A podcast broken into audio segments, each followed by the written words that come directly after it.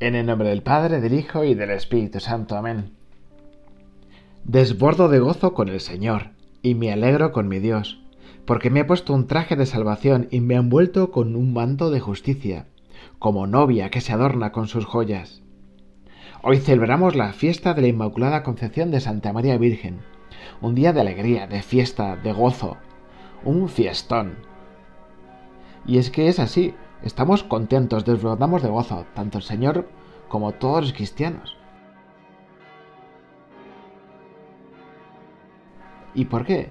Porque tal día como hoy, un, 8 de diciembre de 1854, pues allí en la Basílica de San Pedro, el Beato Pío IX, Pío IX, después de misa, proclamó el dogma de la Inmaculada Concepción.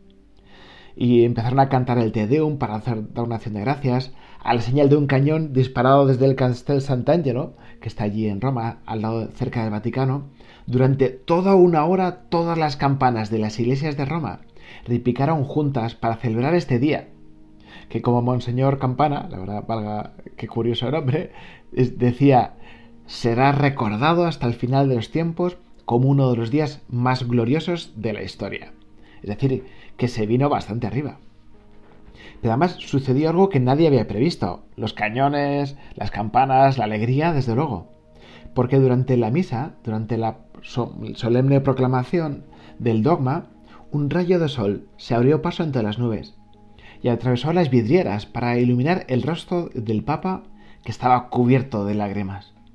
Todos vieron esa luz, pero nadie pudo explicar cómo la luz del sol pudo llegar hasta el lugar donde estaba el pontífice y es que el Santo Padre interpretó este rayo de sol como una confirmación celestial del dogma.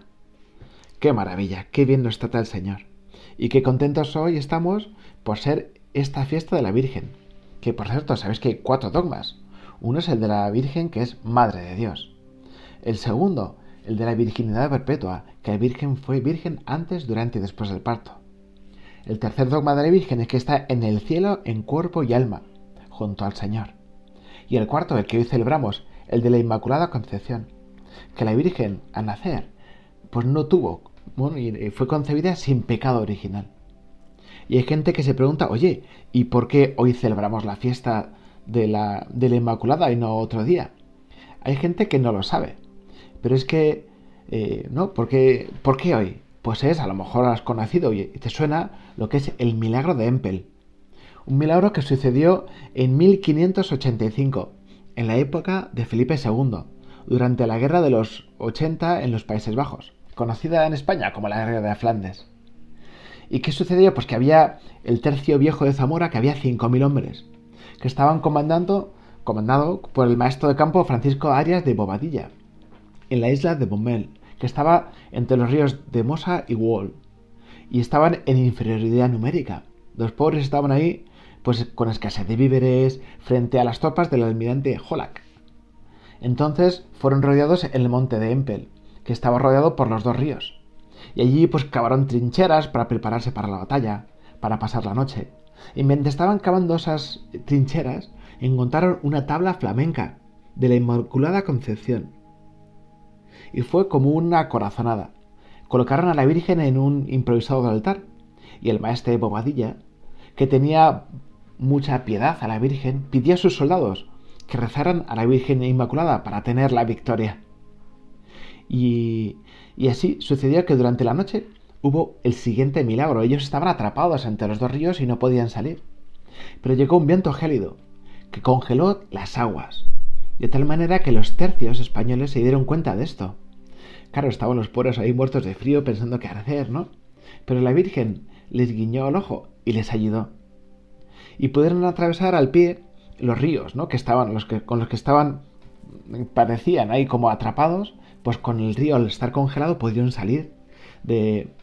Y entonces atacaron al adversario y le pillaron por sorpresa, porque claro, no se imaginaban que ellos que les tenían rodeados a sus enemigos, pues era su enemigo el que le iba, el que iba a atacar a ellos. Y obtuvieron una victoria tan contundente que el propio almirante Holak llegó a decir, Tal parece que Dios es español al obrar, para mí, tan grande milagro. Pues desde entonces, aquel mismo día, la Inmaculada Concepción fue proclamada patrona de los tercios españoles en Flandes e Italia. Y también desde entonces es considerada la patrona de España y también del ejército de tierra. Se celebró por primera vez en España en el año 1644, pero ya hemos dicho que fue declarado como día festivo y dogma el 8 de diciembre de 1854.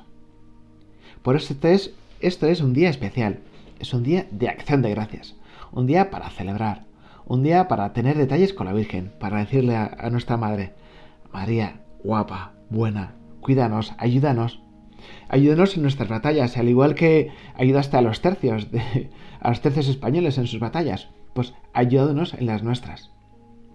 Pues eso le pedimos hoy en la fiesta de la Virgen, pues que, que nos acompañe en nuestras batallas del día a día, que sea siempre nuestra aliada. Pues te dejo con este buen propósito, a ver cómo tú cuides a la Virgen y cómo hoy lo celebras, pues tanto en la misa como en la mesa. Que así sea. Madre Virgen Inmaculada, ruega por nosotros.